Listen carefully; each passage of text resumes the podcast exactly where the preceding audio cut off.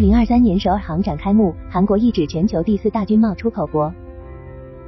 十月十七日，二零二三年首尔国际航空航天与国防展览会（简称首尔 EDX） 正式拉开帷幕。韩国自主研发的 KF 二十一战斗机首次公开亮相。本届首尔 EDX 共设有两千三百二十个展位，韩华集团、现代 Rotem、韩国航空航天工业公司开、Lake Next E 和 p o s o n 的韩国防务公司占据了大部分展位，展出了近年来重点研发的产品。在展示自身工业力量之外，韩国政府也希望以展会为舞台，继续促进该国装备的出口。随着韩国全球军贸市场份额的扩大，本届首尔 EDEX 的关注度也随之增加。据报道，本次展会吸引了来自三十四个国家和地区的五百五十家公司参与，也是自一九九九年首次举办以来数量最多的一届。展会还迎来了历史上规模最大的外国代表团，有五十多个国家的数十位国防部长、武器采购机构和军队负责人出席。韩国媒体这样报道：本届 EDEX 将为韩国成为世界军火市场第四大强国铺平道路。在二零二二年，韩国总统尹锡悦曾宣布，到二零二七年时，韩国将成为世界第四大军火出口国。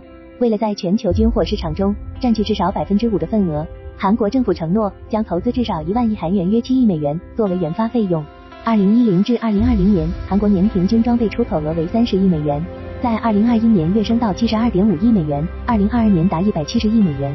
对韩国政府来说，装备出口已经成为一项创汇产业。根据斯德哥尔摩国际和平研究所 （SIPRI） 的数据显示，二零一八年至二零二二年间，韩国占全球武器出口总额的百分之二点四，排名第九，落后于美国、俄罗斯、法国、中国、德国、意大利、英国和西班牙。到二零二二年，韩国的武器出口量同比跃升百分之七十四，位列前茅，而俄罗斯、中国、英国和西班牙的武器出口则同比下降了百分之四至百分之三十五不等。为了扩大在全球军贸市场的份额，韩国把市场多样化作为其开拓市场的战略重点。根据 CIPRI 的报告，从2018年到2022年，韩国百分之六十三的军火销售给了亚洲和大洋洲的国家，包括菲律宾、印度和泰国。此外，韩国工业经济贸易研究所 KIEP 在报告韩国成为世界第四大国防出口国的经济效应和任务中，将开发印度、沙特阿拉伯和埃及等新兴市场列为其军贸产业的首要任务。从2018年到2022年。印度和沙特阿拉伯在全球装备进口国家榜单中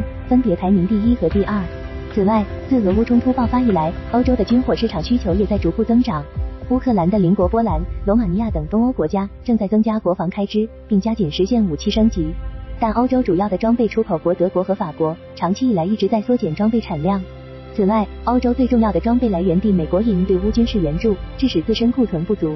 在这样的背景下，韩国企业纷纷瞄准了以波兰为代表的东欧市场。由于韩国制造的武器交付快、性能较高、价格合理，波兰目前已经和韩国达成了多项装备交易，包括 K 九自行榴弹炮和 F 五十轻型战斗机等。此外，韩国还提供增值服务，进一步提升了竞争优势，例如进行技术转让，帮助客户实现本土化生产等。二零二二年七月，韩华集团的战车产品红背蜘蛛 Red Back 成功参与澳大利亚下一代步兵战车 IFV 项目的竞标。该产品是韩华集团根据澳大利亚陆军要求的性能要求，在 K 二十一步兵战车的基础上专门设计和开发的。韩国承诺，如果红背蜘蛛中标，将在澳大利亚建设产品工厂。此外，开还计划在波兰明斯克空军基地开设办事处，并将波兰作为欧洲市场的营销基地，向需要更换老化战斗机的欧洲潜在客户宣传韩国战斗机。据报道，除了 V 五十之外，该公司还计划出口 KF 二十一。而对波兰成功出口 K 九自行榴弹炮和天五多管火箭炮的韩华集团，